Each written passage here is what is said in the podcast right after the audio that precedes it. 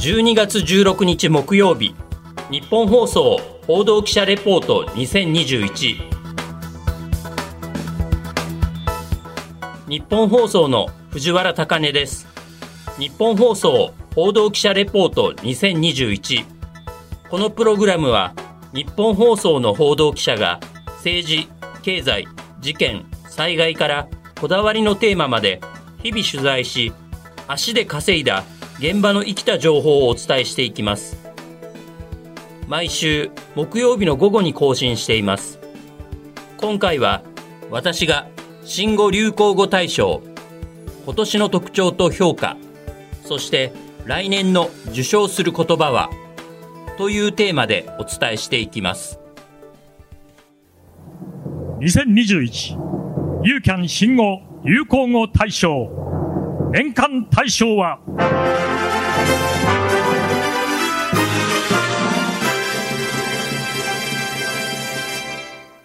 リアル二刀流ショータイム。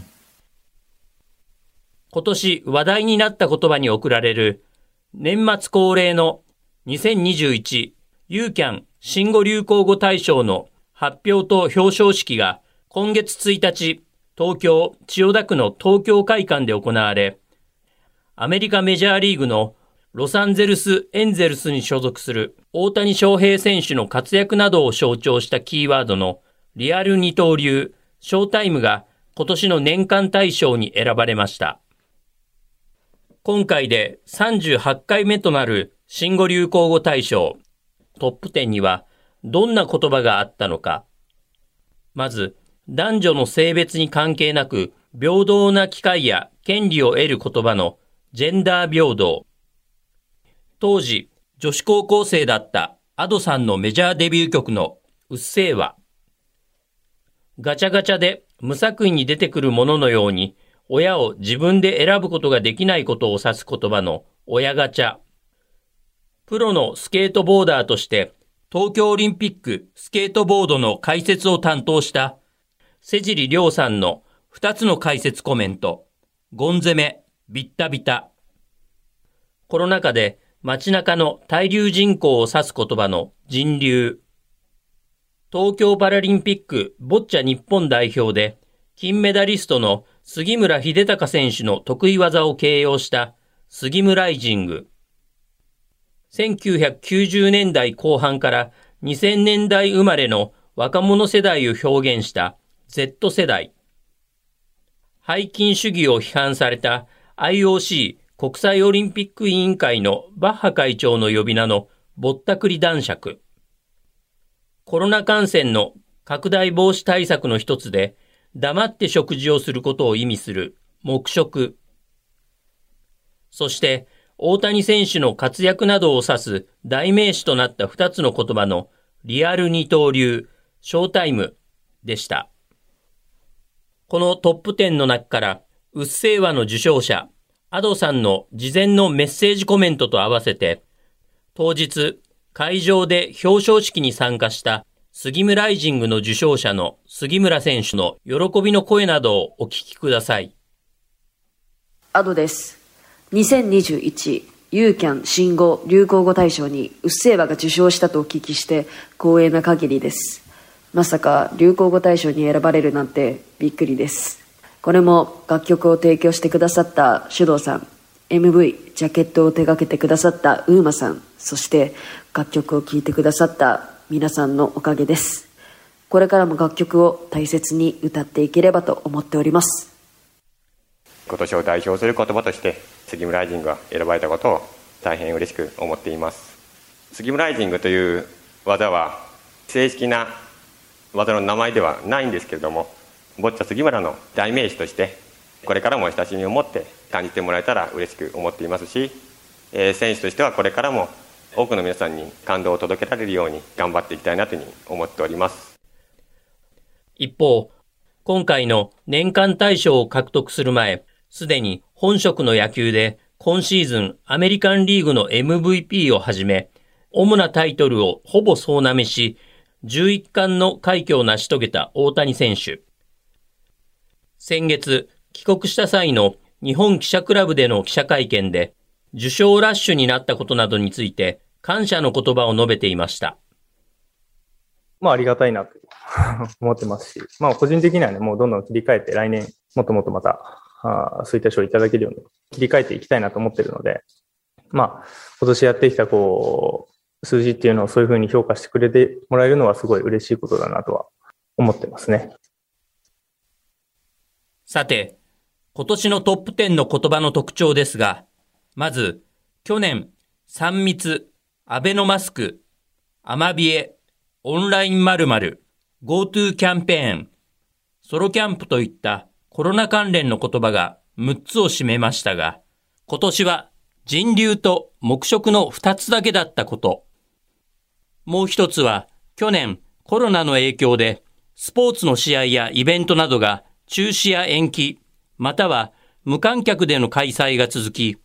史上初めてスポーツ関連の言葉が選ばれませんでした。しかし、今年は東京オリンピック・パラリンピックの開催と、大谷選手のメジャーリーグでの活躍などで、スポーツ関連の言葉が2年ぶりに復活。ゴン攻め、ビッタビタ、杉村ライジング、ぼったくり男爵、リアル二刀流、ショータイムの4つの言葉がトップ10に入ったこと。この2つが今回の特徴ではないかと思います。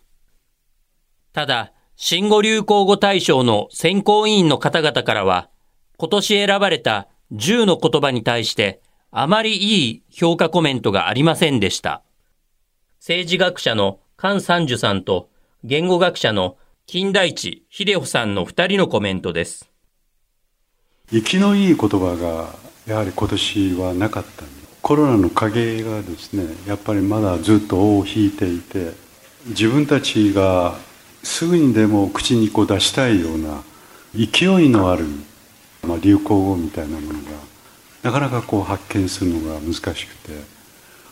来年はこう勢いのある言葉というか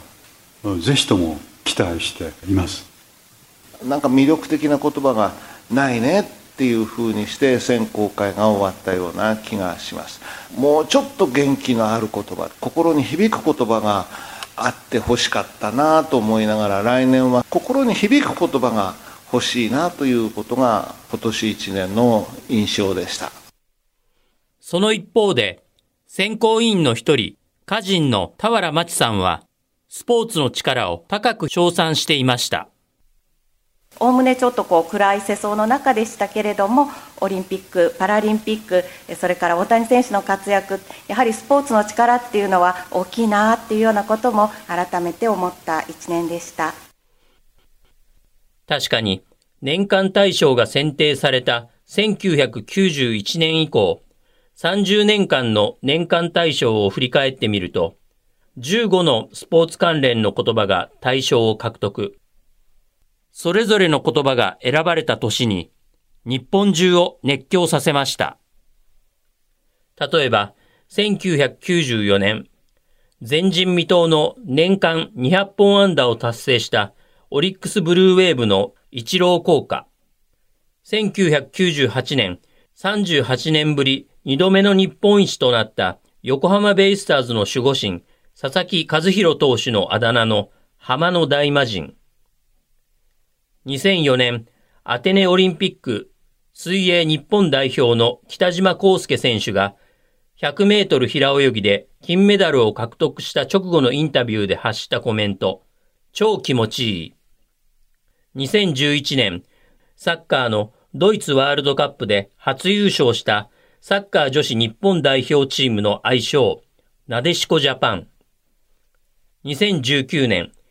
地元日本で開催されたラグビーワールドカップで次々と強豪国を倒し、初めて決勝トーナメント進出を果たすなどの快進撃を続けたラグビー日本代表チームを象徴する言葉、ワンチームなどです。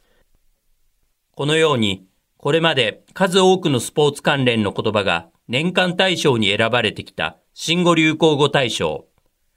私は来年、次の2つの言葉がノミネートないしトップ10入りするのではないかと予想しています。我が国では最初のオミクロン株の確認ということになります。滞在国はナミビアです。22代目の監督として選ばれたことが非常に嬉しく思います。監督って皆さん呼ばないでください。あのビッグボスビッグボスでお願いします。ビッグボスが好きなんですよ。暴れますせほんまに。はい楽しみにしててください。新しい野球というものを作っていきますんで。これはあくまでも私の勝手な予想ですが、いろいろな状況などを考えると、今の段階ではオミクロン株関連の言葉と、北海道日本ハムファイターズ新庄剛志新監督の呼び名であるビッグボスは、少なくともノミネート入りするのでは、と思っています。また、来年2月に開催される北京オリンピックで活躍した日本人選手たちのコメントや、そのパフォーマンスなどを表現したオリンピック関連の言葉も確実にトップ10には選ばれるであろうと考えています。ちなみに、オミクロン株とビッグボスについては、新語・流行語大賞の選考委員を務める漫画家のヤクミツルさんが、今回の式典の前に、早くも来年の候補入りを見越していました。オミクロン株とかですねあるいは新庄ビッグボスのビッグボス世間的にはもうあれが流行語大賞じゃねみたいなことをおっしゃる向きもあったんですがこれが来年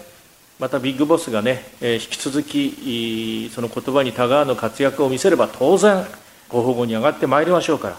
繰り越しということでご判断をいただきたいなというふうに思っております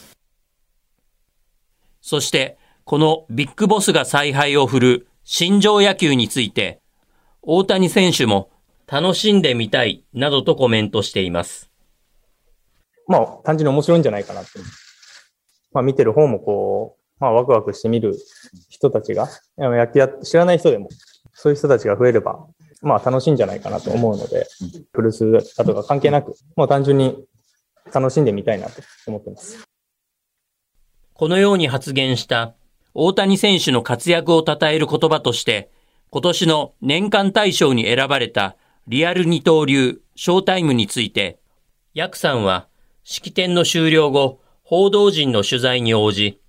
あくまでも試験としながらも、持続可能な流行語、賞の性質上、原則2年連続で選ばれるということはないですが、来年もさらに大谷選手の投打の成績がアップして連続受賞となったら面白い、などと史上初の連覇達成への期待を口にしました。一方、大谷選手本人は今後の二刀流や来シーズンの活躍などについて記者とのやりとりの中で次のように語っています。二刀流をまあここまで続けてこられて、これから先も続けていきたいと考えていますか？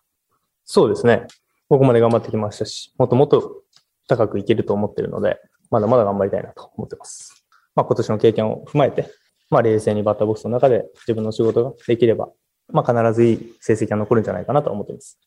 来年もっともっとやれるというイメージは今の段階でできていますか？まあバッティングもそうですけど、特にピッチングなんかはまあまだイニング数はそこまで多くはないので、もっともっと高いレベルで数字も残るんじゃないかなと思ってます。これまで自分の信念を貫き、独自の道を進んできた大谷選手。来年以降もメジャーリーグで投打に進化し続け、新しい新語・流行語を次々に生み出してほしいものです。そして来年の新語・流行語大賞では今年とは違う大谷選手関連の魅力的で勢いのある言葉が最低でもトップ10入りし、我々を明るく前向きな気持ちにさせ、ぜひ再び日本中を大谷フィーバーで沸かせてもらいたいと思います。日本放送報道記者レポート2021次回の担当は遠藤達也記者です。東日本大震災から10年。